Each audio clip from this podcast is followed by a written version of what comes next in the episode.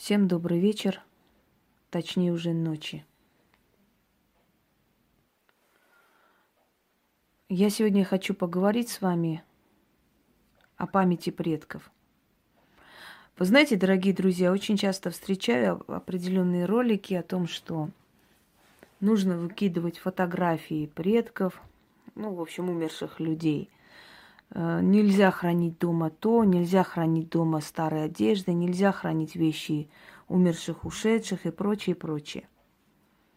Я считаю, что эти люди, которые создают подобные э, видеоролики, они, наверное, рассчитывают больше на то, чтобы у них много было просмотров, чтобы люди с интересом прибежали посмотреть, что там сказано, что-то новое для себя, да, то есть красивое название, запугивание, вообще запугивание и прочее очень привлекает людей. Это всегда так было. Я не согласна с этим всем, и я сейчас обосную. Мы с вами живем, мы с вами рожаем детей, оставляем своим потомкам какое-то наследство. Мы пытаемся для них создать человеческие условия, дать им то, чего не было у нас. Мы трудимся, мы жертвуем своим здоровьем, своей личной жизнью где-то ради детей. Мы терпим лишения ради детей. Мы не доедаем для того, чтобы было у них, когда нам тяжело, когда у нас кризисные моменты. А потом, когда мы уже состарились, оставили все это им и ушли, они берут, выкидывают наши вещи, выкидывают наши фотографии, сжигают, не хранят, потому что мы уже умершие, и поэтому это нехорошо, не надо. Зачем? Э, в кого мы превращаемся тогда? Мы превращаемся в животных. Мы перестаем быть людьми. Человек может считать себя человеком до того момента, до той поры, пока помнит свою историю пока чтит своих предков, пока чувствует себя частью наследия тех людей, которые это наследие создали и оставили. Дорогие друзья, мы живем на костях. До того момента, пока э, мы создали дом, да, имущество, стали жить на этом клочке земли – до этого времени на этом клочке земли, может, погибало много тысяч людей. Может, там было много битв. Может, там был голод. Может, там были страшные войны. Может, там гибли люди. Это все наше, наше прошлое. Если мы живем э, в другой стране, то есть там, где наших предков не было, в любом случае мы привязываемся к этой стране. Мы оставляем там наследство, мы оставляем там своих детей. Может быть, э, у нас случаются межнациональные браки, значит, уже наши дети становятся частью и этой страны, и той страны, откуда мы родом. В любом случае, мы можем называться предками точно так же. И на той земле, где мы находимся, если, если это даже не историческая наша родина. В любом случае, мы себя считаем частью истории той страны, где мы живем. Пока мы не ощутим это настолько сильно и близко, насколько это действительно имеет место быть, мы не сможем построить будущее. Кто же забыл о прошлом, у того нет будущего. Нерон говорил, хочешь уничтожить народ, отними у них память о прошлом. И это действительно так. Если отобрать память о прошлом, то народ уничтожен. Потому что именно память предков, именно и то, что они оставили, им, именно эти предания, это генетическая любовь к земле и прочее, прочее делает из нас людей. Если этого не будет, мы просто будем какие-то безвольные существа. Превратимся в скот. Нация формируется из разных народностей, Э, этносов, которые родственны между собой, а иногда и не совсем родственны, но из этих разных этносов, разных э, родоплеменных вот отношений формируется нация, государство после. Наши предки э, уходят вглубь, в историю, корнями. Мы их наследники, они наследники своих родителей. Те, в свою очередь, наследники своих родителей. Вот таким образом приходили поколения, оставляли свое наследие, уходили. И только вспоминая их, мы понимаем, какой нации мы принадлежим. Кто наши родители, кто наши отцы и деды, из какой страны мы выходцы – что в нашей культуре, какой у нас язык, какая у нас культура, какая у нас память, предания, сказки, легенды и прочее, прочее. Это все память предков. Если мы будем уничтожать все, что нам оставляют наши предки тут же, то нам нечего будет передавать нашему поколению. И это касается каждой семьи, потому что история творится в каждой семье. А после каждая семья вместе формирует нацию, этнос, культуру. Так вот, и вот это понятие, что нужно выкидывать все, что нашим предкам принадлежит, потому что они умершие. Они умершие, но физически. Если мы будем презирать наш род, то по какому праву мы будем просить наш род нас защитить? Потому что предки наши, их души, ушедших родственников, они за нас горой, они нас защищают. Почему они нас защищают, а мы их нет, не хотим? Почему мы должны отказываться, отсечь и выкинуть? Вы знаете, полк бессмертных, когда формировался, мне было очень приятно, что мы вспоминаем тех, которые ушли. Неважно, сколько им было лет, но мы чувствуем свою связь с предками. Если бы у меня была фотография деда здесь, прадеда точнее, я бы тоже вышла – к сожалению, нужно было там распечатать, найти, вот целая история. Но если бы было, я бы вышла, потому что мои прадеды тоже воевали. Один вообще под Сталинградом пропал.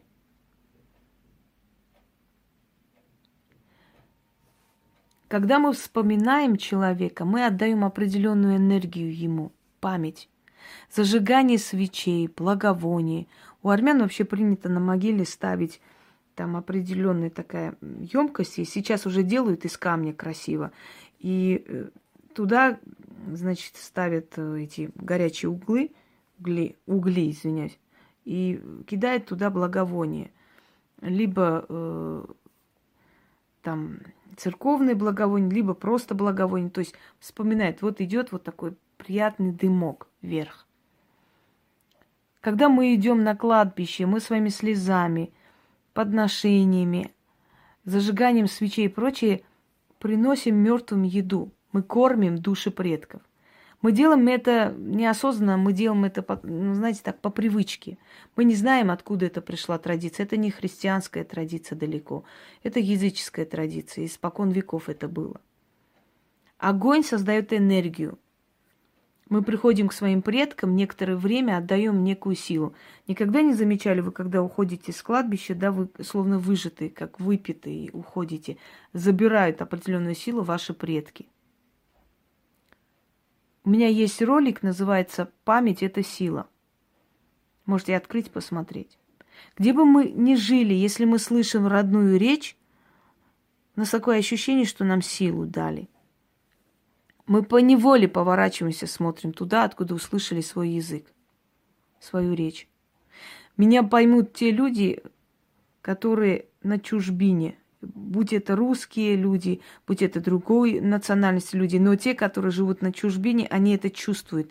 Они особенно остро это чувствуют. И русские, которые убежали э, после 17 года, да, сбежали на Запад, они более идеализируют Россию, чем мы с вами в их понимании Россия это вот те самые благородные рыцари, это те целомудренные дамы, это молитвы перед э, там трапезой, это балы, это не знаю что. Для, для них Россия это идеальная родина. То, чего не скажет тот русский, который здесь живет, потому что для него это место жительства здесь со своими проблемами, бедствиями, радостями, трудностями и так далее. Но для них родина. Вы знаете, показывали как-то сюжет, когда э, казаки, сбежавшие казаки, целый полк, который был лишен вообще возможности вернуться на родину и к семьям, и, и, и вообще к родным местам. И некоторое время их держали в Турции, забрали оружие, пока выясняли, кто они есть, чтобы переправить во Францию и так далее. И вот несколько лет они пробыли вот на этом месте. Э, после переправили их, э, значит, туда. Я сейчас не помню, какой там Э, какое место, какой берег, честно, мыс, ну, как называлось, сейчас не помню. И вот по ту сторону Россия видна, берег, далекий берег. Там даже так еле-еле ощутимо видна. И они собирались туда раз в месяц, приходили, зажигали костры, и вот в воспоминаниях молча смотрели на ту сторону. Понимаете, это они даже просто глядя на, на ту сторону вот на тот берег, где их родная земля, они заряжали силой энергии. И вот этот автор говорит, вы представляете тоску этих людей, когда они приходили здесь, это было их любимое место, потому что она была ближе всего к России. Нам это не понять, пока мы не от... уезжаем, пока мы не уходим с родных мест, мы не можем понять эту тоску. Эта тоска у меня была изначально, когда мы окончательно пере, переехали в Россию. Я с малых лет приезжала, уезжала. Мы когда окончательно приехали в Россию, эта тоска была, вот меня просто душила э, по дому. Я не могла свыкнуться, привыкнуть. Мне все время хотелось домой. Мне... Я брала в библиотеке книги, где было хотя бы что-то написано про Армению. Я это перечитывала 50 раз. Хотя я родилась в Грузии, но поскольку это была моя маленькая Армения, понимаете, там армянское село, это, это родное, влекло меня. Когда я привыкла, когда я смогла стать своей здесь, когда я, может быть, э, с помощью своего таланта, своей, своего ума, я не знаю, своих каких-то знаний и прочее, завоевала любовь в школе учителей, когда меня начали постоянно приглашать на на сцену, я читала свои стихи, я писала сценарий КВН, который изначально очень порадовал мой класс, а потом создал ненависть и зависть, как всегда. К сожалению, яркой быть очень опасно в этом мире. Но в любом случае я уже чувствовала себя своей, я заставила себя уважать, я их поставила по местам, но эта тоска, она была. И вот когда мы поехали туда, погостили, я стала скучать по России. Когда я первый раз, э, то есть уже в зрелом возрасте переезжала в Россию, я очень тосковала по родному краю, по родным землям, и мне было, ну, непривычно, это было не мое. А когда я поехала туда и уже возвращалась назад, и вот проходя вот эту таможню, когда услышала, вот увидела вот этих мальчиков, русских солдат, которые там мерзли, было холодно. Это Транскавказский магистраль, это Казбек, это вообще не описать словами, особенно зимой мы старались быстрее проезжать, потому что там, если завалит снегом.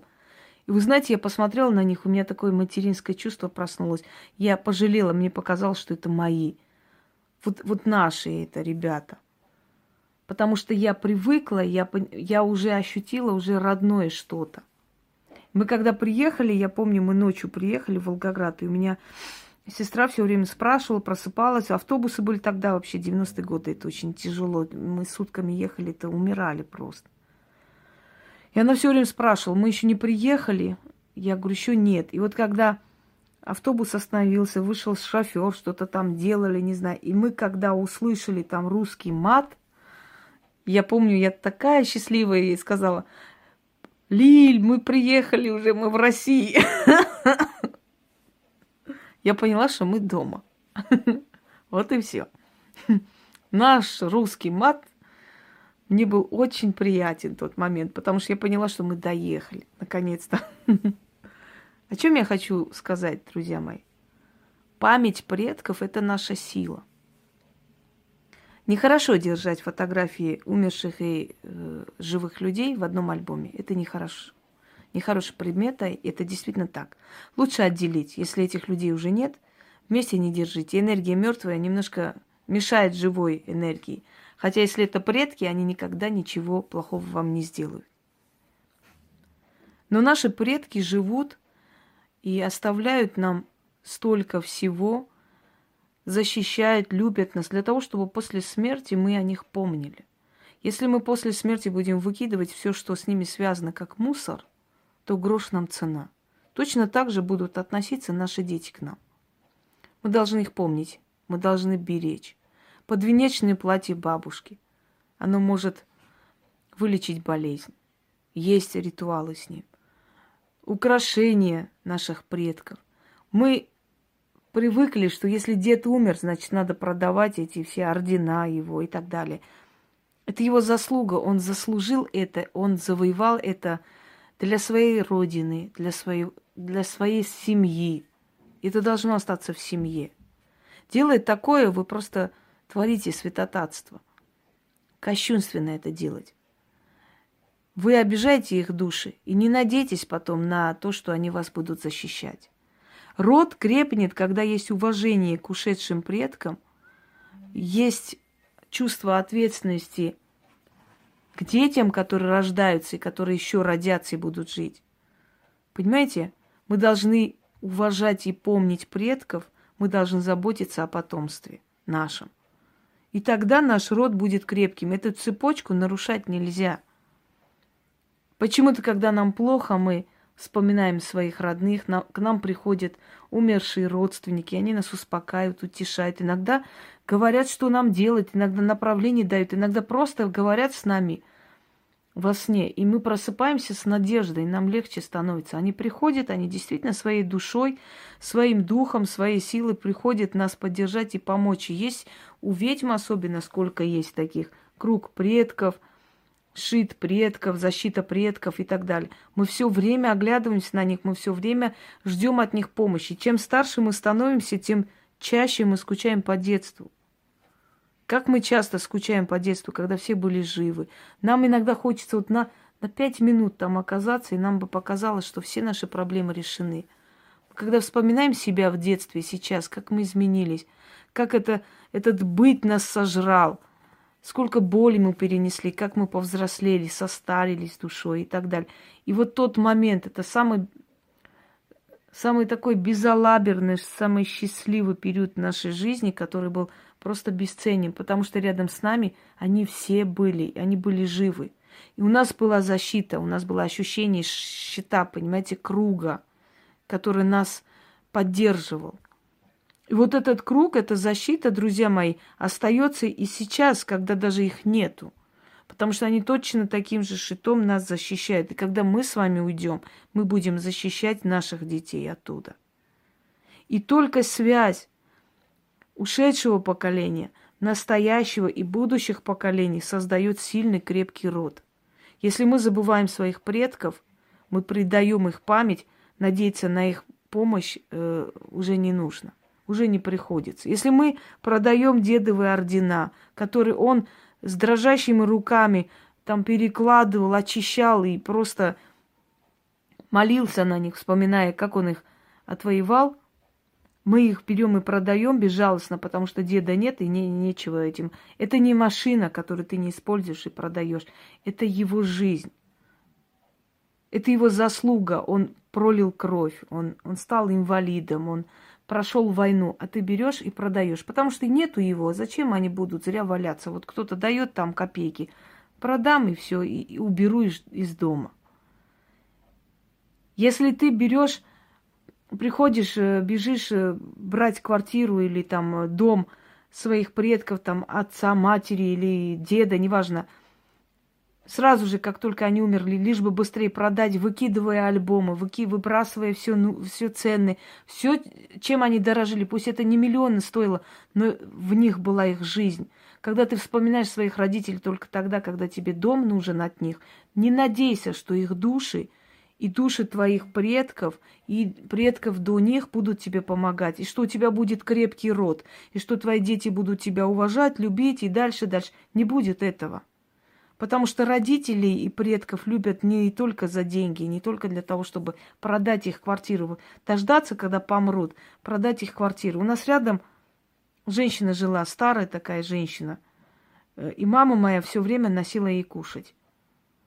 Мы думали, что у нее никого нет вообще в жизни. Ну, что она одинокий человек. Мы просто ей помогали, потому что было жалко этого человека. И вы знаете, когда она умерла, я тогда узнала, сколько у нее родственников. Там машинам негде было стоять. Они пришли, перегрызлись за, за ее дом.